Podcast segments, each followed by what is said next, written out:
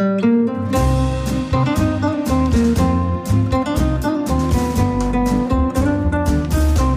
sind beste Freundinnen mit Max und Jakob. Schrei ich oder schrei ich nicht? Und du sagst es mir nicht, aber ich schrei aber nicht. Leg mich doch am Arsch. Der ultra ehrliche Männer-Podcast. Hallo und herzlich willkommen zu Beste Freundinnen. Hallo. Euer Abführmittel für die Ohren. Und die heutige Folge heißt Geschmack und es ist eine Hörermail-Folge. Das heißt, ihr könnt uns schreiben an beste.bestefreundin.de und wir beantworten das dann. Manchmal hier, manchmal woanders. In unseren Gedanken. Geschmack finde ich irgendwie widerlich. Ich weiß nicht, was du vorhast diesmal. Du hast mich ja nicht eingeweiht. Kennst du das, wenn du Frauen küsst, ne? Also erstmal beim Küssen, dass jede Frau anders schmeckt? Mhm. Also manche Frauen schmecken sehr, sehr neutral. Das ist an sich eigentlich auch nicht so ein schönes Thema, darüber zu reden. ne? Nein.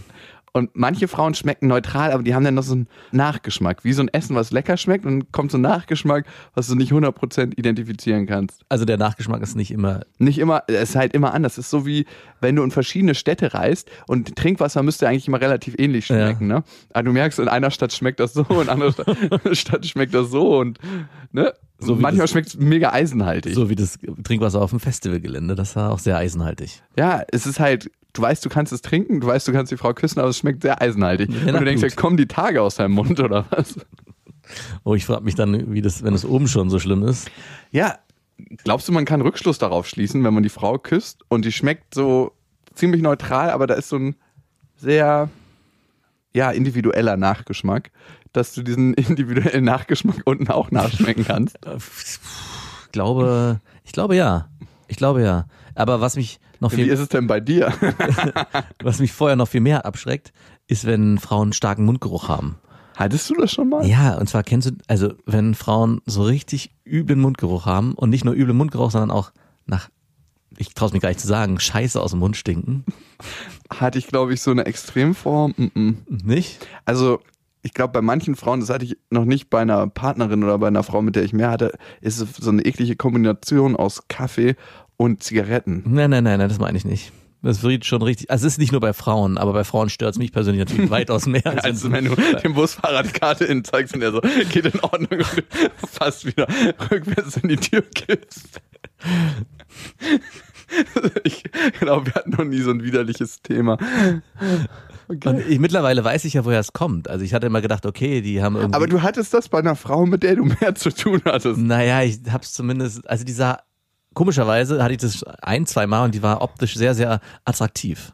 Aha. Beide. Und dann kam dieser Mundgeruchschwall und ich hatte mir dann alle möglichen Ausreden einfallen lassen, warum es, wo das herkommen könnte. Sie hat heute Morgen vielleicht wenig gegessen und die Magensäfte sind so stark oder, Ihre Ernährungsumstellung ist noch nicht im Körper angekommen. aber mittlerweile weiß ich, dass es Mandelsteine sind. Oh. Und jetzt sag mir mal, wenn du so eine Frau hattest, ne? Mhm. Was hast du gesagt? Also hast du da irgendwann gesagt, hm, du, können wir mal über deine Mandelsteine reden? Ich wusste das ja damals nicht, dass es Mandelsteine sind. Aber hast du denn mit der Frau was gehabt? Mhm. Wie hast du das gemacht? Hast du denn, Na, ist jetzt so durch. findest du es nicht ganz wichtig, dass es irgendwie zumindest neutral ja, es gab eine Phase in meinem Leben. Du Kohleschörfer, du bist bereit, viele Opfer zu bringen. Auf jeden Fall. Aber was willst du denn machen? Ich meine, klar, wenn es jetzt, ich meine, alles andere hat gestimmt. Also optisch, äußerlich, Körper war alles ideal. Nur dieser eine Punkt war halt so, wo ich dachte, mm, und es war auch, es gibt ja auch noch mal stärkere Intensitäten. Also wenn es wirklich schon, sobald den Mund aufgemacht hätte und man zwei Meter weg stand, so war, boah, so schlimm war es nicht. Es war wirklich nur im Moment des Küssens. Wo du sagst, wir haben ja einen Bekannten gemeinsam, ne, der unglaublich gut aussieht, aber wirklich jedes Mal, wenn du neben ihm bei einer Party stehst, denkst du so, kannst du bitte aufhören zu sprechen? ja, das ist übel. Und ich frage mich, wie macht ihr das mit Frauen? Aber Ich kenne den Bekannten. und Ja, ich weiß. Ein Kumpel von mir hat den mal gefragt, was er denn dagegen machen will. Und der meinte, ist ihm scheißegal. Und das finde ich eine Einstellung, wo ich sage, wow, da ist man nicht nur der Person gegenüber respektlos, sondern eigentlich auch ein Stück weit sich selbst gegenüber, dass man sagt, ja, wenn man es nicht weiß, ne? ja, aber wenn man es weiß, finde ich schon. Achso, sorry. Ja, wenn man es weiß, ne? Ja, genau, natürlich. Davon muss man ausgehen. Wenn man das weiß, müsste man ja eigentlich sagen, ey, ich müsste dir was machen, auch für mich. Also ich meine, man geht ja auch nicht stinkend aus dem Haus, nur wenn man sich sagt, hm, naja, ist mir Manche machen das. Ja, manche machen das, aber ich finde es schon sehr, sehr respektlos den anderen und einem selbst gegenüber. Ja, auf jeden Fall. Morgens küssen dann die Frauen? Auf jeden Fall. Vor allem morgens ist es dann doppelt schlimm. Aber warst du mit denen richtig zusammen? Nein, auf keinen Fall. Also mal mehr so eine flüchtige ja, Sache. das war eine flüchtige Und Sache. wie hast du das gemacht, wenn die dich dann küssen wollte und du eigentlich gemerkt hast, so, mm, mm, So in alle Richtungen mit dem Mund zu. warst du dann immer irgendwie woanders am Küssen die ganze Zeit beschäftigt, dass dein Mund belegt ist? ja, also die Schwierigkeit ist genau das, weswegen ich dann auch Wenn dann Liebe entsteht. Genau, ich bin mit denen nicht zusammengekommen, weil dann hätte ich das klar ansprechen müssen und da war ich zu feige zu. Also ich hätte ja irgendwann sagen müssen, ey, irgendwas ist hier nicht richtig, hier stinkt's. und das, das habe ich mir nicht getraut. Ich weiß nicht, ob ich es heute machen würde. Ich weiß nicht, ob ich heute, wenn ich ge- Gesetz des Falles, dass ich mich trennen würde von meiner Freundin oder eine neue Frau kennenlernen Übrigens, wir würde, haben uns nur getrennt wegen deiner Mandelsteine. ob ich es dann sagen würde. Aber ich glaube, ich glaube schon. Ich glaube, das wäre mittlerweile drin, dass man ganz ehrlich sagt, ey, Die Mandelsteine und wir, wir werden keine Freunde mehr in diesem. Leben. oder man muss, kann man was dagegen aktiv tun? Man kann all mögliche Sachen machen, aber zum Beispiel auch sich die Mandeln entfernen lassen. Ah, aber die haben einen guten Zweck und da sollte man immer vorsichtig sein. Aber wenn jemand jetzt chronische Mandelentzündung hat die Mhm. ganze Zeit, dann ist das schwierig. Also ich zum Beispiel habe keine Mandeln mehr, aber ja, ich weiß. ich habe immer nach dem Wakeboarden Halsschmerzen gekriegt. Also du bist ja keiner, der wirklich wehleidig ist, aber ich habe dich da mal wehleidig erlebt. So, das muss wirklich wehtun, so eine Mandel. es war nicht die Mandeloperation an sich, die so schmerzhaft war. Sondern- Also doch, die ist schon richtig schmerzhaft. Ja. Aber eine Sache, die noch viel schmerzhafter war, mein Bettnachbar Mhm. im Krankenhaus. Ne? Ich war zu der Zeit 18, der war vielleicht 15. Ja. Der hatte vier bis fünfmal Darmbesuch. Und damit meine ich nicht seine Oma und seine Mutter, sondern es waren immer neue Freundinnen da. Und das war nicht so ein richtig krasser, gut aussehender Typ. Der war einfach so ein krasser Player. Und der hatte auch die Mandeln rausgenommen. Mhm. Und das Krasse war, jedes Mal das Gleiche. Ne? Die Frauen kamen rein und dann immer so, na, wie geht's dir? Ach, nicht so gut. Komm erst mal kurz hier ins Bett. Und dann ging's da unter der Decke los und ja so, wow. Wirklich? Und ich hatte Hattest du so einen Vorhang, so einen Sichtvorhang wenigstens, den du zuziehen konntest? Nicht Alles ist unter der Decke passiert. Ich habe immer so getan, ich habe mich dann immer so ganz traurig weggelegt und aber mir war auch nicht danach. Ey, wenn du erstmal eine Mandel-OP hast, das ist wirklich so krass, krass schmerzhaft. Ja, ich weiß, du hast wirklich stark gejammert, nicht nur wegen dem Nachbarn, sondern du hast wirklich, aber du bist ja auch so undiszipliniert, du hast ja auch sofort wieder angefangen zu sprechen, zu machen, zu tun. Ich glaube, du hast es auch künstlich in die Länge gezogen. Den Heilungsprozess. Und eine Freundin von mir hatte auch mal eine Mandel-OP und hat aus Prinzip, weil es ihr so wehgetan hat, hat sie nicht runtergeschluckt, sondern immer die Spucke ausgespuckt. Und dadurch wurde es halt noch schlimmer. Deine Krankenhausgeschichte erinnert mich an meine damalige Krankenhausgeschichte, als ich meinen einen Hoden verloren habe. und wenn du sagst, dass das schlimm war, ich war in so einem kleinen Dorf in Italien in so einem Massenbettkrankenhaus, wo der ganze Raum, da waren 20 oder 30 Leute und ich war da als einziger, weiß ich nicht, 14-Jähriger in dem Raum. Und das war schon auf jeden Fall eine Erfahrung. Es war so ein dritte Weltgefühl. Ja, aber wenigstens gab es ein ordentliches Krankenhaus, muss man auch sagen. Ne? Hm, ja. ich glaube, da würde ich mich Meine schlimmste Erfahrung im Krankenhaus war ein Sechsbettzimmer mit fünf alten Männern. Wirklich. Und jeder hat so einen individuellen Geruch gehabt. Ja, Und es war einfach widerlich. natürlich ist es widerlich. Also, Da sprechen wir auch gar nicht mehr über Mundgeruch bei denen. oh Gott, oh Gott, oh Gott. Glaubst du, Geschmack oder glaubst du, wie du den Geschmack einer Frau empfindest, hat auch mit deinen Gefühlen zu tun oder beeinflusst der Geschmack die Gefühle zu der Frau? Hm, also, wenn es ein sehr außergewöhnlicher Geschmack ist, in eine positive oder negative Richtung, auf jeden Fall. Also dein Wasserbeispiel von vorhin würde ich da gerne zur Hand nehmen. Da ist es auch so. Also Wasser, was wirklich widerlich schmeckt, kann ich nicht trinken und Wasser, was wirklich sehr, sehr gut schmeckt, das fällt einem halt auf. Ansonsten ist es eher neutral, würde ich sagen. Und, und beim Küssen, finde ich, ist es noch nicht so extrem. Ich finde, genau wie du schon angefangen hast, wenn es um die Punani geht, wenn, wenn dann der Geschmack nicht stimmt, da ist es viel, viel feiner und nuancierter. Wenn der ein bisschen intensiver wird. Mhm. Ja, oder, wenn, nee, es geht gar nicht so sehr um intensiv. Es geht wirklich auch um, So eine ganz feine Nuance, die du einfach nicht so magst. Manche Ja. Leute mögen einfach keine Kapern. Pasta. Kavan, schönes Beispiel in dem Zusammenhang. Nee, einfach nur so ein bisschen, es gar nicht schlecht schmeckt, aber nicht so richtig passend schmeckt. Also da ist es eher wieder das Wasser, was zwar Ja, aber gut woran schmeckt. liegt das? Ja, da fragst du mich was. Nein, ich meine, liegt das daran, dass du zu wenig Gefühle für die Frau hast, weil du das dann als wohlschmeckend empfinden würdest? Oder hast du nicht so viel Gefühle für die Frau, weil dir der Geschmack der Punani nicht passt? Ja, das ist ein bisschen Henne-Ei-Frage. Mhm.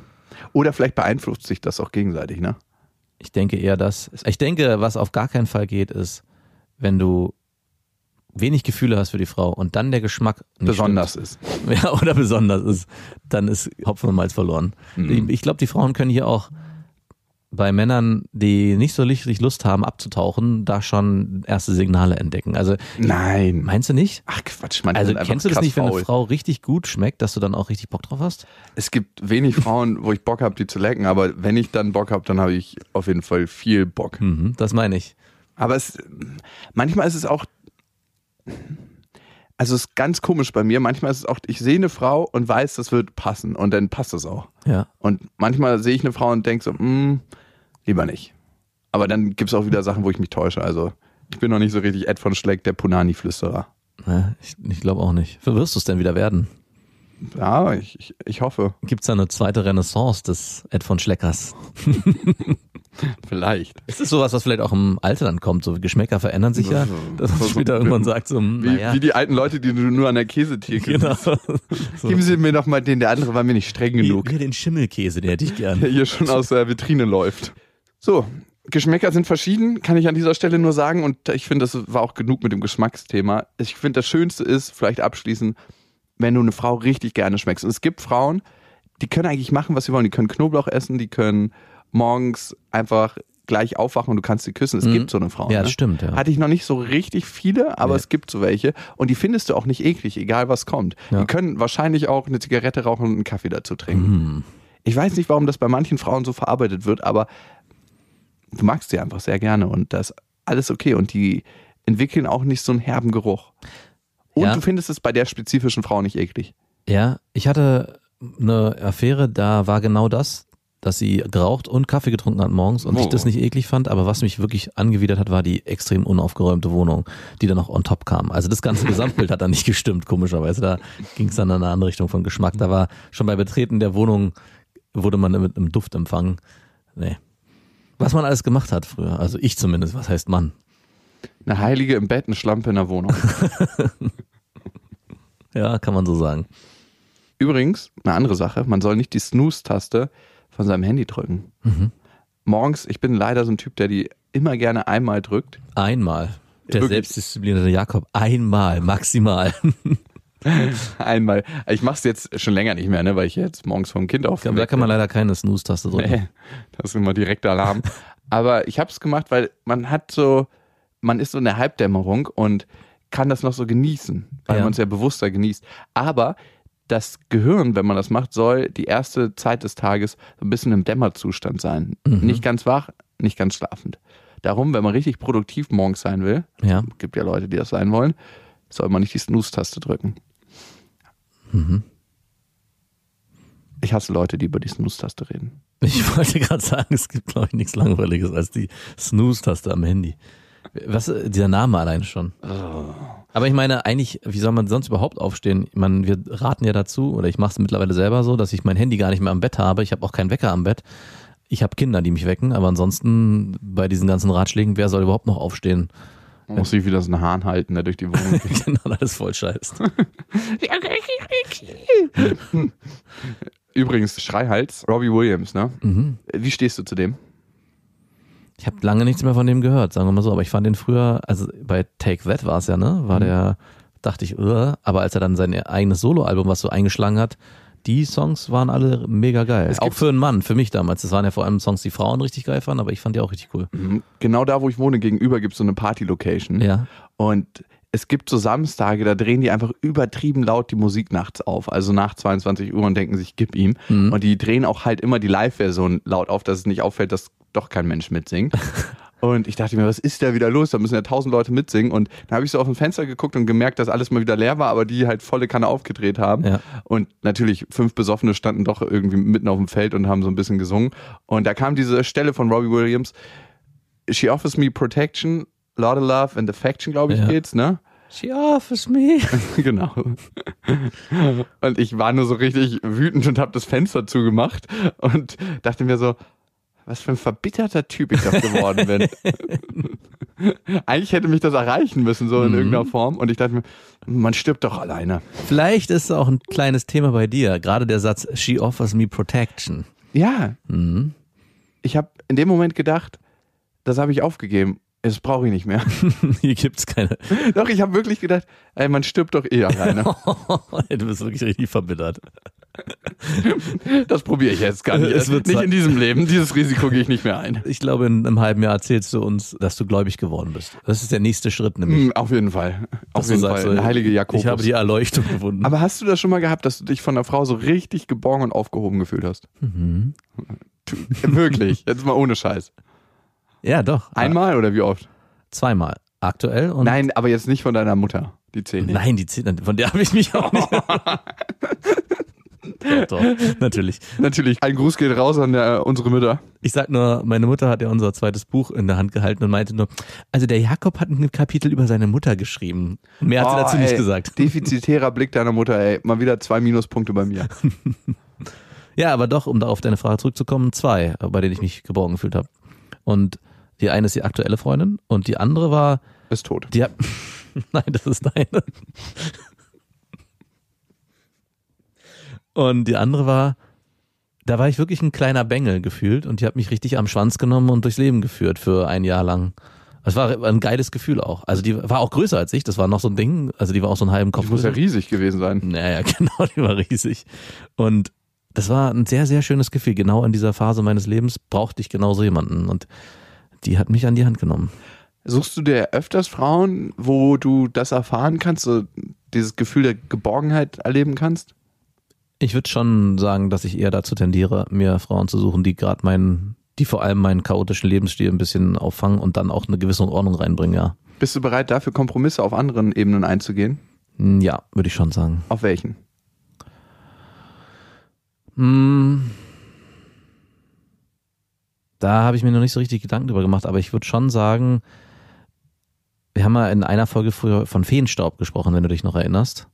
Und ich habe die Erfahrung gemacht, dass Frauen, die so ein bisschen diesen Feenstaub mit sich bringen, auch manchmal so ein bisschen verrückt sind, vielleicht, kann man so sagen. Eher so was Künstlerisches Ja, haben. und so, genau. hm, Ich bin schon wieder gedanklich bei einem Genau. anderen Projekt. Und selber und dadurch aber auch eine Faszination ausüben, auf mich zumindest. Die sind nicht richtig greifbar. Ja, genau, die sehr attraktiv ist, auch ich immer so empfunden habe. Und ich würde schon sagen, dass ich das bei den Frauen nicht habe oder nicht sehe in der Form, wie es bei denen war, aber für mich ist es so ein Wechselspiel. Ich habe immer das Gefühl gehabt, mit den Frauen, die so dieses kreative, psychische Ding am Laufen haben, da habe ich mich nicht nur nicht geborgen gefühlt, sondern ich hatte auch immer das Gefühl, ich muss hier mehr Verantwortung übernehmen, als, als ich es für mich alleine schon nicht mache. Also das war so der Trade-off bei mir. Und äh, diesen Kompromiss auf jeden Fall. Ist das ein bewusstes Ding oder ist dir das erst über die Jahre klar geworden? Es ist auf jeden Fall teilweise auch bewusst. Also wenn ich mir auch überlege, so mit meiner Seelenverwandten damals, gegen die ich mich dann ja auch irgendwann aktiv entschieden habe, war das auf jeden Fall der Trade. Also dass ich sage, mit der wäre ich gerne und wenn es möglich wäre, hätte ich auch wahrscheinlich es versucht. Aber die Faktoren, die dazu hätten führen müssen, dass wir wirklich zusammen sein können, die waren nicht äh, annehmbar für mich. Also das war eine Sache, die ich aus meinem Leben streichen musste. Ich frage mich manchmal auch, wie viel ist davon durch den Kopf entschieden worden, weil mein Gefühl damals war schon, dass ich hauptsächlich nur mit dem Herzen diese Frau angeguckt habe. Das war ein sehr schönes Gefühl und war auch sehr erfüllend, aber man hat sich manchmal dann auch verloren und der Alltag ging komplett verloren. Und ich meine, der Alltag ist leider präsent in unserem Leben und den konnte ich mit dieser Frau nicht wirklich leben. Also es war alles wunderschön, wenn alles schön war, aber alle Facetten drumherum haben nicht funktioniert. Hm. Das heißt also, du, du lebst so ein bisschen so wie Menschen, die sagen, sie leben von Sonnenlicht. Theorie super geil und super schön und super sauber, Bis man die dann in einer Fastfood-Kette sieht. aber am Ende überlebst du es halt nicht. Ja, es ist so, als ob man mit einer Person nur im Urlaub ist. Genau. Hm. Es gibt so eine Urlaubsfrauen. Mhm. Ja, und man hat mit denen total coole und beflügelte Gespräche, aber du wartest halt jedes Mal 35 Minuten, bevor ihr los könnt, weil sie irgendwie ihre Jonglagetücher zusammenkramt. Ich brauche hier noch ein bisschen. Was machst du denn? Ich übe gerade jonglieren. Muss das jetzt sein? Der Flieger geht in zwei Stunden. Ich fühle mich gerade so. Da ist mir der Flieger, das sind alltägliche Probleme. Atme doch erstmal in dich rein. Du spürst jede Stufe, wenn du den Weg nach unten beschreitest. Ja, ich weiß, welche Frauen du meinst. Fährst du bald wieder in Urlaub eigentlich? Hm, wieso? Nur so. Sag mal. Ja, vielleicht gibt's ja die ein oder andere Urlaubsfrau, die du da kennenlernen könntest. Ah, im Urlaub. Ich hoffe nicht. Nee. Nee. da ist wieder der alte Verbitterte. Geht da nicht ein bisschen leiser hier? Das ist der Typ am Fenster. Man stirbt doch eh alleine. Und im Urlaub eine Frau kennenlernen, bitte nicht. Oh, viel zu anstrengend. Übrigens, ich glaube, eine sehr ähnliche Haltung hatte Angela Merkel und ein Kumpel von mir war letztens an einem Badesee, hat er übernachtet und rate mal, wer Nee. morgens Nackt in dem See aufgestanden. wirklich, Nein. nein, nicht nackt, aber mit Morgenmantel kam und er so, guten Morgen, Äh, wirklich. Angie. Angela Merkel. Ach, Quatsch. Vorher waren Personenschützer da, haben sich ein Schlauchboot aufgepustet, haben den See kurz mal abgefahren und es stand noch zwei dabei, als sie baden gegangen ist. Aber sie war nicht nackt baden. Nein, war sie nicht, aber sie hatte einen Badeanzug an und auch schon das. Na, das reicht eigentlich schon. genug. Kein Bikini? Ich hätte, Merkel ist Bikini. ich hätte auch hier Bikini. Bikini-Figur. Ah, dafür habe ich jetzt so lange gearbeitet. Ich glaube, die kann man sich nicht von so einem Massagesitz im Auto antrainieren lassen. Also ich glaube eher daran, ab einem bestimmten Alter ist es so, wie wenn man ganz jung ist bei Mädchen, die am Anfang nur mit Badehose rumlaufen, können auch Frauen ab einem bestimmten Alter dann nur noch mit der Bikini-Badehose rumrennen. Ah, Was ich so erstaunlich finde, Merkel, das ist ja eine Frau, die erwartest du irgendwie optisch eher als so eine Mutti bei einem Kumpel, die gerade irgendwie einen Blechkuchen aus dem Ofen zieht, Ja. wenn du an der Küche vorbeigehst. Ne? Ja. Das ist, finde ich, die Optik von Merkel. Okay. Und Die Assoziation habe ich nicht, aber was hast du denn für eine Assoziation bei Merkel? ich habe zufällig gerade vor zwei, drei Tagen so eine Pressekonferenz mit ihr gesehen und dachte nur so, wow, ist die abgebrüht und verbittert in irgendeiner Form. Also nicht dieses Mütterliche, was ja alle den zuschreiben, Mutter Deutschlands, sondern Sie hat gar keine eigenen Kinder, ne? Nee, ich eben. Es ist eher so, boah, eigentlich traue ich dir nicht über den Weg und ich würde dir auch nicht meine Kinder geben. Nicht mal für zwei Stunden. Wirklich nicht? Nein. Oh, das weiß ich nicht. Da bin ich zwiegespalten. Ich müsste sie mal live erleben. Ich hab, sie ist nur einmal an mir vorbeigelaufen Hm. und da äh, konnte ich nicht wirklich. Ich glaube, wenn du Spitzenpolitiker bist, musst du eine ganz, ganz krasse Abgebrühtheit haben. Also, das geht gar nicht anders. Wahrscheinlich, ja. In dem System, wie es im Moment aktuell Ja. am Start ist. Auf jeden Fall, was ich so erstaunlich finde, ist, man erwartet nicht von Merkel, dass sie irgendwann mal in den Badesee springt. Ne? Man hat die so in ihrer Rolle Hm. und manche Menschen sind so in ihrer Rolle verhaftet, dass du die nicht als normale Person wahrnimmst. So, Merkel hat Merkel Sex. Ich meine, das Thema hatten wir schon öfter. Hat Ja. sie oder hat sie nicht? Ich glaube, ja. Ich Wirklich? glaube, Aber sie dominiert den, ne? Sie sagt an, was abgeht. ja, ich glaube, es ist sogar noch anders. Es ist fast schon autistisch. So von wegen, Sex ist ein Bedürfnis, was ich als Frau habe und das muss ich am Ende des Monats einmal oder zwei oder Steht das in ihrem Kalender dann drin? sozusagen. Also und dann wirkt wirklich, ihr Mann wird nur, es ist wieder Zeit. Ich habe zwar keine Lust, aber es muss sein, weil mein Körper dann besser funktioniert für die Politik. Ach geil, so Optimierer-mäßig, Mhm, ne? Genau. Ja, ja, ja. Hat dir erzählt die Story, ne? Wo mein Kumpel letztens zu mir meinte, ah, und das und das, ja, dann wirst du fitter und kannst mehr leisten. Und ich so, nee, der Sport macht mir einfach Spaß. Genau, es geht in genau die Richtung. ja, okay. Ich habe heute wieder eine Sitzung und dafür muss ich fit sein und vor allem darf ich mich On nicht point, fokussiert. und vor allem möchte ich mich nicht erotisch irrigiert fühlen von meinen Mitpolitikern Oh, ich muss mich hier kurz an die abreagieren. und die von der Leyen. Die habe ich nicht umsonst ins Europäische Parlament gesetzt, da kannst du aber sicher sein. oh Gott, aber gut, jetzt ist sie ja weiter weg, also macht eigentlich keinen Sinn. Ja, Urlaubsfrauen. Mm, auch Frau Merkel. Im Übrigen, ich hatte irgendwie eine Erkenntnis seit der letzten Folge, die immer mehr gesagt ist. Ne? Ich hatte ja letztes Mal gesagt, dass mein Opa zum Festival gesagt hat, ja, ich habe das alles im Fernsehen gesehen, schön und gut, aber 50.000 Besucher, das schafft ihr nicht. Mhm. Ja, und ich habe nur gedacht, ja, du Opa, wir hatten generell einen sehr unterschiedlichen Lebensweg und auch beruflich einen sehr unterschiedlichen Weg. Das habe ich alles nur für mich mal kurz durchgerattert. Ja. Aber in dem Moment habe ich ihn ja eigentlich gedanklich schon ein bisschen abgewertet, um mich vor der Aussage, die mich vielleicht irgendwo im Kern doch getroffen hat, zu schützen. Wenn du sagst, hey, ja, Opa, und was hast du gemacht? Du hast Kanäle gemauert. Fucking 40 Jahre. Hast zweimal neue Knie gekriegt und was du geschaffen hast, da fließt die Scheiße von anderen Leuten durch. Ist jetzt zwar nichts Schlechtes, aber und auch eine sehr, sehr wichtige und sinnvolle Aufgabe. Aber dann zu sagen, ja, aber 50.000 Leute schaffst du nicht, Ja. das ist so ein bisschen vermessen, finde ich. Ich würde eher sagen, das hat deinen Ehrgeiz geweckt. Wie? 50.000 hatte ich gar nicht auf der Agenda. Gleich in meine To-Do. Nee, Nächstes überhaupt nicht. Mir ist einfach nur aufgefallen, und das ist gesagt über die letzten Tage, die Meinung von Leuten, und man hört ja in den unterschiedlichsten Situationen Meinung von Leuten. Mhm. Und man nimmt sich die manchmal zu Herzen und manchmal nicht. Ja. Aber letzten Endes ist eine Meinung immer nur der Ausdruck der Möglichkeit, die andere Menschen für sich sehen. Weil eine Meinungsäußerung ist immer nur das, was die Person bis zu diesem Zeitpunkt erlebt hat und für möglich hält in ihrem Mhm. eigenen Leben. Das hat aber nichts mit der Realität zu tun. Und es hat vor allem überhaupt nichts mit der eigenen Realität zu tun. Das heißt, die Meinung von jemand anderem ist eigentlich immer nur ein Spiegelbild der inneren Welt der Person, die sie äußert. Mhm. Habe ich ein gutes Beispiel für. Ich habe mich vor zwei Tagen mit einem Kumpel, mit dem ich länger nicht mehr gesprochen habe, der dich auch kennt, unterhalten. Und wir haben so ein bisschen auch über uns und beste Freundin gesprochen. Und er meinte zu mir, ja, aber wie ist denn das eigentlich mit Jakob? Ist das nicht eine Person, die krass viel Energie zieht? So habe ich ihn zumindest erlebt. Wer war das? Leon war das. Mhm. Interessant. Mhm.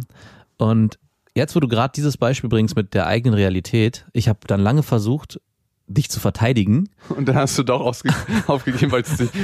Und hab aber auf der anderen Seite auch seine Punkte gesehen, weil gerade was du beschreibst, genau das ja passiert ist. Er hat für sich, er kennt dich gar nicht gut, er hat dich nur ein paar Mal erlebt und die paar Male ist bei ihm das Bild entstanden, was bei mir ja auch entstanden ist, als ich das, das erste Mal kennengelernt habe. Das erste Mal, als wir uns kennengelernt haben, haben wir gesagt, ey, was für ein arroganter Wichser, der sieht eigentlich nur sich selbst.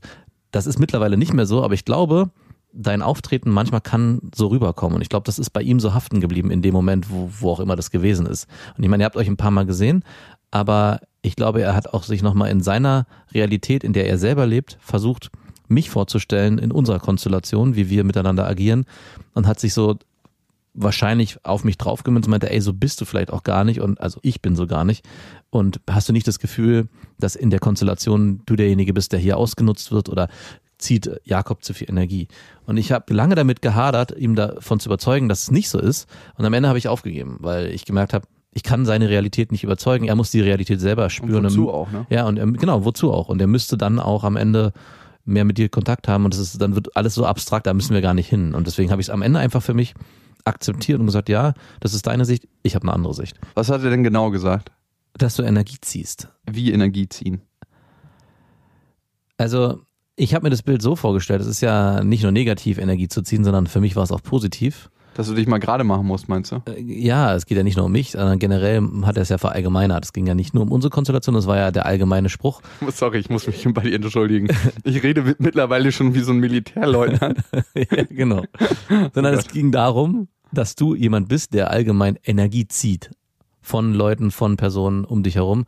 Und ich meine, in gewisser Weise hat er damit auch nicht Unrecht. Also es ist schon so, dass dadurch, dass du so starke Ziele hast und einen starken Fokus in die Zukunft hast, dass natürlich jeder, der an deiner Seite mit dir zusammenarbeitet oder auch ja, Beziehung mit dir führt, mitziehen muss oder ab einem gewissen Punkt vielleicht auch ja, fallen gelassen wird, ist vielleicht das schlimmere Wort, aber auch die Chance hat zu wachsen, würde ich jetzt so formulieren. Aber trotzdem ist es ein Prozess, der Energie zieht, wenn man nicht bereit ist, den zu gehen. Aber aber ich finde gerade auch in Freundschaften hat man das Phänomen ja öfters, egal welche Person, ob die nur nach oben oder nach unten zieht, jeder beeinflusst einen ja in irgendeiner Form und jeder zieht in einer gewissen Form Energie. Man muss immer nur für sich darauf achten, ob derjenige einen ausnutzt, das wäre nämlich das andere Wort, was weitaus schlimmer ist, und einen auch aussaugt. Und das ist eine Sache, die ich definitiv nicht ja, unterschreiben kann. Für mich. Und du? Hast du das Gefühl, du bist jemand, der Energie zieht? Also du hast völlig recht. Ich glaube, wenn jemand nicht unbedingt bereit ist, den Weg zu gehen mit mir, dann ist es für mich ermüdend, weil ich habe keine Lust, Leute zu tragen. Mhm. Aber ich habe nicht den Eindruck, dass ich nicht kompromissbereit bin. Ich habe eine klare Vision von Dingen, aber ich unterhalte mich gerne über die Vision. Heißt nicht, dass ich es ändere. Also, ich weiß gar nicht, ob ich mit mir selber befreundet wäre, wenn ich das so höre. Mit Sicherheit nicht. Nee, ziemlich sicher nicht. Mhm. Bitte. Das ist ein richtig wichtiger Punkt und den habe ich, glaube ich, auch immer mehr und immer öfter, dass Menschen, die eine sehr festgefahrene Meinung haben und einfach diese Meinung auch ein Stück weit verteidigen und Mhm. behalten wollen, dass ich sage, okay, das ist deine Meinung, warum Ja. soll ich dir diese nehmen? Und was macht es mit mir, wenn du deine Meinung einfach behältst? Ist doch Ja. völlig in Ordnung. Und es gibt einfach auch Leute, die suchen sich Kontakt über eine sehr starke Meinung, Mhm. wo sie dann wiederum in den Diskurs gehen wollen und dadurch in irgendeiner Form einen Austausch haben. Ja. Und das ist nicht die Form von Austausch, die ich haben will. Also wenn jemand eine starke Meinung hat und ich sehe das anders, dann denke ich mir so, ja, okay, dann ist es die Realität, in der du lebst und ich lebe in meiner. Und die kann genauso falsch, richtig oder aus meiner Perspektive sein. Aber es schafft man meistens nicht am Anfang, direkt zu sagen, hey, ich lass mal hier denjenigen in Ruhe, sondern er kann mit seiner Meinung ja das vertreten, worauf er Bock hat. Ich bin schon am Anfang jemand, der sehr schnell in so eine Rechtfertigungshaltung verfällt, weil ich immer denke, Moment mal, ich sehe das ganz, ganz anders in ganz vielen Facetten und es braucht so, ja, ich würde schon so sagen, so 10 bis 15 Minuten in dem Diskurs, dass ich dann für mich sagen kann, okay, Moment mal, was versuche ich eigentlich gerade? Warum versuche ich jetzt mich oder was anderes zu verteidigen? Wenn er den Punkt für sich so sieht, dann kann ich ihn doch so lassen. Und wenn ich ihn vor allem auch nicht ohne übermäßig viel Anstrengung an den Tag zu legen überzeugen kann, dann muss ich es ja auch nicht machen. Also dann kann ich den ja auch in Ruhe lassen damit. Auf jeden Fall finde ich das interessant, dass Leon so über mich denkt. das gibt mir wiederum zu. Er hat es immer wieder relativiert Mhm. mit dem Satz, er kennt dich ja nicht so gut. Und da habe ich gesagt, Noch ja. schlimmer. ja, aber ich kann doch nachvollziehen, dass der Eindruck entsteht, weil ich glaube, ich weiß immer ziemlich genau, was ich will und was ich nicht will. Mhm. Und ich sortiere das immer ziemlich schnell aus. Und ich mache das auch immer relativ schnell deutlich. Mhm. Ich habe das Gefühl manchmal auch in meiner Freizeit, dass ich einfach keine Zeit verlieren will. Es ist immer so, ja, ich habe auch mit manchen Leuten gar nicht so eine Lust zu schwafeln, sondern frag die dann die Sachen, die ich quasi Ja. erfahren möchte von der Person und dann bin ich an dem Punkt fertig. Genau darüber habe ich mir auch auf dem Weg hierher Gedanken gemacht, weil ich manchmal ein schlechtes Gewissen habe, weil ich oft auch so agiere, dass ich sage, ey, muss ich mit dem hier Smalltalk führen oder lange irgendwie ein Gespräch aufrechterhalten, habe ich eigentlich gar keinen Bock drauf. Ist es denn eigentlich so schlecht, frühzeitig zu signalisieren, hier mit uns wird das nichts? Also Überhaupt nicht. Ich meine, Überhaupt ihr nicht. klaut euch beiden keine Lebenszeit. das ist eh, ich glaube, das ist das, was man am besten lernt über die Jahre. Ja. Auszusortieren. Mit welchen Menschen möchte man Zeit verbringen und mit welchen nicht. Welchen schenkt man seine Lebenszeit und welchen nicht. Genau, und Freundschaften aufrechtzuerhalten, die am Ende eigentlich nur dazu da sind, dass man irgendwie einen Freundeskreis hat, dass man sagen kann, ja, ich habe viele Freunde oder ich habe den und den und die, Ja. äh, das ist, eine, wo ich mal sage, ey, diese Freundschaften in gewisser Form dienen eigentlich nur noch dem Zweck, dass beide sagen können, Ich bin nicht einsam. ich habe genau, ich habe ein gewisses Kontingent an Freunden zur Verfügung und wenn ich nach außen kommunizieren muss, kann ich den benennen oder kann den auch mal mitbringen. Und wenn ich so zurückdenke an meine Jugend, war genau das auch immer mein Hauptthema, dass ich so viel wie möglich Leute kennen wollte und mit denen befreundet sein wollte und auch immer eine tiefere Beziehung führen wollte, weil ich da am Ende dadurch das Gefühl für mich bekommen habe, ja, ich habe viele Freunde und am Ende die Hälfte von denen ging mir krass auf die Eier.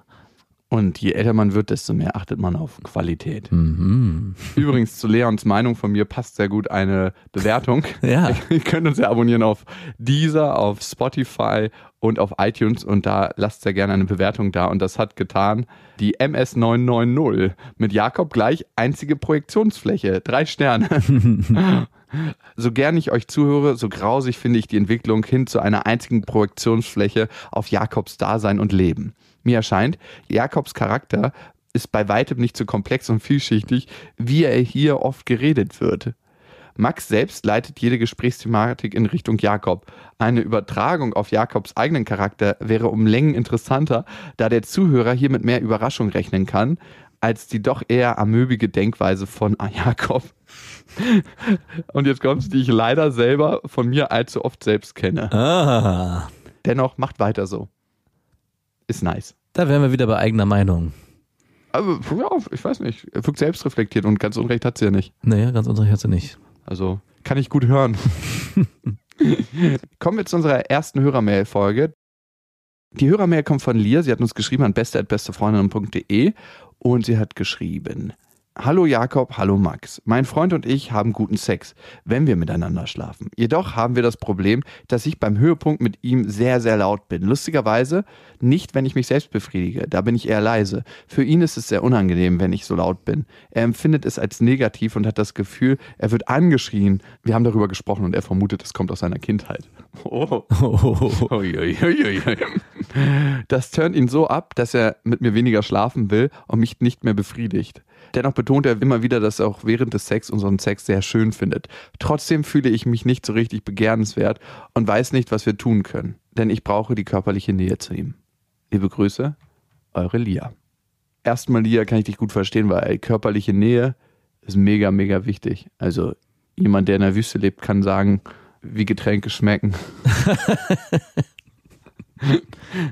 also es ist tatsächlich, ich glaube, das ist ein Grundbedürfnis von Menschen, dass man in irgendeiner Weise körperliche Zuneigung erfährt. Und wenn man die nicht erfährt, da gibt es auch diverse Studien drüber, dreht man einfach durch. Mhm. Aber was hat das jetzt mit dem Schreien zu tun? Wie empfindest du das, wenn Frauen so laut sind? Äh, Ich finde, es gibt so eine Obergrenze und ab dann, Bei wie viel dB liegt keine Ahnung, Wir starten der Düsenjet. aber dann wird's für mich unangenehm. Dann fremdschäme ich mich für die andere Person und schäme mich dann auch zusätzlich noch, weil ich mich fremd schäme. Das ist dann so ein inneres Wechselspiel und kann dann nicht mehr richtig loslassen. Mir schmiert da nicht die Lanze ab oder so, aber ich finde, es gibt ab einem bestimmten Punkt, finde ich es ein bisschen albern. Und kann, ich weiß, dass die Frau das wahrscheinlich dann nicht macht, weil sie das bewusst schreit, weil sie denkt, der Mann findet es geil, sondern sie lässt einfach los. Aber trotzdem denke ich so, muss das denn sein? Geht's ja auch ein bisschen leiser. Klopf, klopf. Contenance, da kommst dann du mit dem Fenster, der zumacht und wieder der schlecht gelaunte Nachbar. Was ist hier los? Oh, die haben anderes Sex, das kann ich gar nicht hören. Bitte ein bisschen leiser. Was sollen nun die Kinder denken? Man stirbt doch eh allein. Ganz leise ins Ohr flüstern, man stirbt eh allein. Aber auf der anderen Seite, wenn sie das für sich braucht, und so hatte ich das noch nicht erlebt, dass eine Frau wirklich sagt, das ist eine Sache, die ich für mich brauche und die wichtig für mich ist, in der Beziehung und auch im, beim Sex mit dem Partner, würde ich, glaube ich, in meiner Welt akzeptieren können, das auszuhalten. Also da zu sagen, hey du, es ist nicht das gleiche wie wenn jemand aus dem Mund Mundgeruch hat und zu sagen, hey du hast Mundgeruch, bitte änder was, sondern ich finde, das ist eine Was war das? Ich frage mich auch was. Der Sprachassistent von deinem Handy, okay. Habe ich verstanden. Weil da kann man aktiv was gegen machen. Da ist auch eine Komponente, die unangenehm ist, eindeutig. Aber wenn jemand laut beim Sex schreit, dann, weiß nicht, ist das für den Mann eigentlich was Schönes bis zu einem bestimmten Punkt. Das muss jeder für sich individuell entscheiden. Aber wenn die Frau einfach dadurch loslassen kann und der Sex dadurch für sie ja noch erotischer ist und noch ansprechender und auch die Beziehung dadurch gestärkt wird, dann würde ich das doch eher als schönen Makel definieren, den ich gerne annehmen kann. Als Kompliment vielleicht auch. Sogar das, ja. Seine, für das Zusammenspiel im Bett, dass das gut passt. Ich kenne das auch, dass eine Frau fast doppelt so laut ist wie man selber. Ne? Mhm. Und irgendwann hört man dann nur noch die Frau und spürt gar nicht mehr so seine eigene Stimme im Bett. Ja. Das ist eher wie ein Theaterstück, was ich mir dann angucke und so Zuschauer bin, der immer wieder applaudiert zum Spiel. Und das hat was Irritierendes, das kenne ich aus der männlichen Position. Und für mich als Mann hilft es mir dann einfach auch mal lauter zu werden. Ach, wirklich? Einfach so richtig gehen lassen und so. So hört sich das bei dir an, ja. Also jetzt, lo, lo, lo. Es hört sich schon ein bisschen anders an. Aber ich würde sagen, wenn man stöhnt oder wenn ich stöhne, ist es schon eher eine tiefere als eine höhere Stimme. Ja. Das ist nicht der Elch, der irgendwie aus dem Wald kommt und zum Morgen ruft. Mit Kippe und Kaffee im Maul. Ach krass, also das ist, kann ich für mich nicht bestätigen, dass wenn die Frau lauter schreit, dass ich dann auch lauter werde. Also ich werde dann eher leiser. Für mich ist es dann so, okay, es ist jetzt deine Ja, Bühne. genau, das war immer so, dass ich leiser geworden bin. Ja. Aber ich habe es dann einfach mal ein paar Mal für mich praktiziert. Ah, okay. Aber bin ich auch einfach lauter. Ah, okay. Also das ist einfach so. Ich meine, ich hatte mal eine Freundin, Wegstöhnen. die eine Freundin, die sich beschwert hat, dass ich nicht laut genug bin. Das fand ich auch sehr interessant. Hatte ich auch noch nie gehabt vorher. Und die meinte so, ja, irgendwie macht mich das nicht so an, dass du immer so leise bist. Und dann musste ich mich wirklich dazu überreden, laut zu stöhnen. Und so, dass sie es mitbekommt, sie hat selber auch laut gestöhnt. Das war wirklich für mich sehr, sehr unangenehm, muss ich schon sagen. Schönes Schauspiel. Und von daher würde ich, liebe Lia, eher eine Frau präferieren, die laut schreit, als dass ich eine Freundin habe, die sagt, hm, du bist mir zu leise, bitte stöhne mehr. Ja, also wenn du dich entscheiden müsstest, eher eine richtig laute oder eine ganz leise, so eine, wo man gar nicht weiß, dass man gerade Sex hat. Dann eine richtig laute. Hattest du schon mal so eine Frau, wo du gar nicht gemerkt hast, hey, Ja. man, ja so, ne? so ein Silent, so ein, so ein ich habe gar kein Kissen über dein Gesicht gelegt. ja, ja, das, das ist, da, da weiß Super man, irritierend, ne? weil genau, da, genauso wie es irritierend ist, dass wenn eine Frau richtig laut ist, ist es da eher irritierend, wenn man denkt, mache ich hier irgendwas falsch, ist hier irgendwas, läuft hier was nicht, hast du überhaupt Spaß, bringt es dir überhaupt irgendwas? Und umgekehrt ist für mich bei einer Frau, die so richtig laut ist, immer so, dass eigentlich geklatscht wird, bevor die Show. Also man weiß irgendwie, man kann eigentlich jetzt alles machen. Ja. Und man denkt sich so, okay, wir haben ganz normalen Sex Ja. Das ist gar nicht so ultra geil, aber du stöhnst so, als ob es ultra, ultra geil ist. Es gibt keine Nuancen mehr nach oben, es bleibt nee, nee, einfach. es ist einfach nur Schreien. ja, es ist wirklich Schreisex. Ganze Zeit 200 auf der Autobahn Ja. Und genauso ist leiser Sex, fahren auf der Spielstraße. mit 200. Aber Fenster geschlossen. Weil hier spielen Kinder. Das berührt mich nicht. Die nächste Mail kommt von Patrick und Patrick schreibt, die weibliche Ejakulation, Squirten. Zugegeben, ich finde es schon sehr erregend, wenn die Frau beim Akt ihrer Geilheit damit Ausdruck verleiht, indem sie einem erstmal ordentlich die Wohnung unter Wasser, was für ein Sekret ist das eigentlich, setzt oder einem genüsslich ins Gesicht spritzt. Und dann so ein Smiley mit der Zunge drauf. Natürlich. Warum hat man von manchen Leuten sofort ein Bild, schreiben? Patrick. Laut diverser Foren ist ja eigentlich fast jede Frau in der Lage zu squirten. Was denkt ihr darüber? Jakob, du als kleiner Punani-Flüsterer und angehender Sexguru ohne Mhm. Training, wie soll das gehen? Da ist es der erste Weg. Das ist die. Ach, die Enthaltsamkeit, ne? Mhm, genau. Ja, der Weg des Siddharthas. Mhm. Hat es doch schon garantiert einmal das Vergnügen, solch einen Erguss mitzuerleben, beziehungsweise ihn aktiv herbeizuführen, oder? Hattest du? Habt ihr Tipps für mich? Hattest du? Also, ich habe ihn definitiv nicht aktiv herbeigeführt, aber ich hatte schon mal das Vergnügen, ihn aktiv mitzuerleben. Und war es ein Vergnügen? Es war sehr erschreckend im ersten Moment. Es war ein One-Night-Stand, es war in Israel, glaube ich. Ich habe es zweimal erlebt. Im geweihten Land. Es war tatsächlich, glaube ich, in Jerusalem sogar. Mhm. Mutter Teresa hieß sie. Die hat doch zum Schluss in Indien gelebt. Die letzten Tage.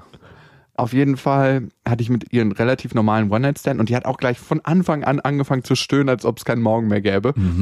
Und da war ich sehr, sehr irritiert, weil auch die Bauweise da nicht so ist, dass du die Fenster und Türen schließt und nichts mehr nach draußen dringst, Okay. sondern es ist einfach so, jawohl, die haben Sex, jawohl, die A- Nachbarn fangen einfach mit an zu applaudieren. Endlich ist mal wieder passiert. Und nach ungelogen, nach acht oder zehn Minuten, also kann ich mir das Squirten nicht auf meine Fahne schreiben Ja.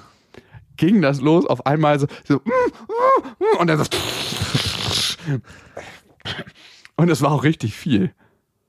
Und das Ding war, davor hätte ich auch nicht damit gerechnet, dass wir miteinander schlafen. Ah. Also es war jetzt nicht so, dass ich es von langer Hand geplant hatte und gedacht hatte, oh ja, die gucke ich mir jetzt aus und man bereitet das den ganzen Abend vor, man trinkt was gemeinsam, Ja. man quatscht die ganze Zeit. Also manchmal ist es ja so und bei der war es so, so, wir waren fertig mit dem Feiern als große Gruppe und dann hat sich das so zerlaufen und dann hat sie so gesagt, ja und wo gehen wir jetzt hin? Und ich so, ja, zu dir wahrscheinlich, ne? Und dann lief's. Ja, Und, und dann lief es. Was? äh, knallhart und das war noch so ein Raum, die hatte so einen Fluter an der Decke, so in, da gibt's manche Wohnungen, wo die sich nicht um so eine richtig schöne Deckenbeleuchtung scheren, sondern die hatte so Neon-Leuchtstoffröhren ey, und knallhart unter diesem Licht. Geil. Und auf einmal ging das los. Da ging der Hydrant los. Und das war wirklich so, so viel. Ich wusste dann auch direkt, dass es, also es kam auch richtig, also ich dachte im ersten Moment, sie pinkelt. Ja, na klar. Und es war wirklich, ich konnte gerade noch mich zur Seite wegdrehen und dann ging es halt auf die Fliesen. Es war ein Fliesenboden. Also ach, sie hat mit weiser Voraussicht eine Wohnung genommen ohne Teppich. Sie wusste Bescheid. Und damit auch zu meiner Leistung im Bett, die war wahrscheinlich nicht so, das war einfach eine, die es gut konnte. Ich hatte das leider noch nie. Also ich weiß, dass ich früher, als ich gerade Pornos entdeckt habe, das gesehen habe zum ersten Mal und dachte so, was ist denn hier los? Und es dann auch ganz ansprechend fand, weil ich dann irgendwann verstanden habe, dass es was, dass es nicht Pinkeln ist, sondern Squirten. Fändest du das so eklig, Pinkel? Pinkeln finde ich jetzt nicht so. Ich hatten wir schon ein paar Mal, dass du da gar kein Problem mit hättest, aber Also ich hatte es jetzt noch nicht, aber ich habe da wirklich keinen. ich bin da nicht so ein Fan von. Das weiß ich noch nicht. Und das weißt du auch noch nicht. Aber Squirten war für mich auch, äh, ich hätte es gern mal gehabt, aber es hat sich nie ergeben. Äh, Ich hatte nicht die eine, die wie du auf einmal nach zehn Minuten von sich aus losgelegt hat. Aber es soll ja anscheinend auch Möglichkeiten geben, es hervorzurufen. Aber da bin ich, ich dachte immer, das wäre eine Sache, die wissenschaftlich gar nicht so richtig erklärbar ist, woher das kommt, weil es ist ja kein Urin und eigentlich haben Frauen ja auch kein Organ oder was weiß ich, wie Männer, die halt kommen, dass da halt eine Flüssigkeit rauskommt. Klar, bis auf, dass die Punani feucht wird, aber dass so richtig ein Wasserstrahl entsteht und so ist es ja zumindest in den Videos, die ich gesehen habe. Ich habe es ja nicht aus erster Erfahrung. Fand ich schon mal sehr irritierend. Ja, wir haben ja in der Punani oder in der Vagina eine sehr hohe Nervendichte und speziell um den G-Punkt herum ist die Nervendichte sehr, sehr groß.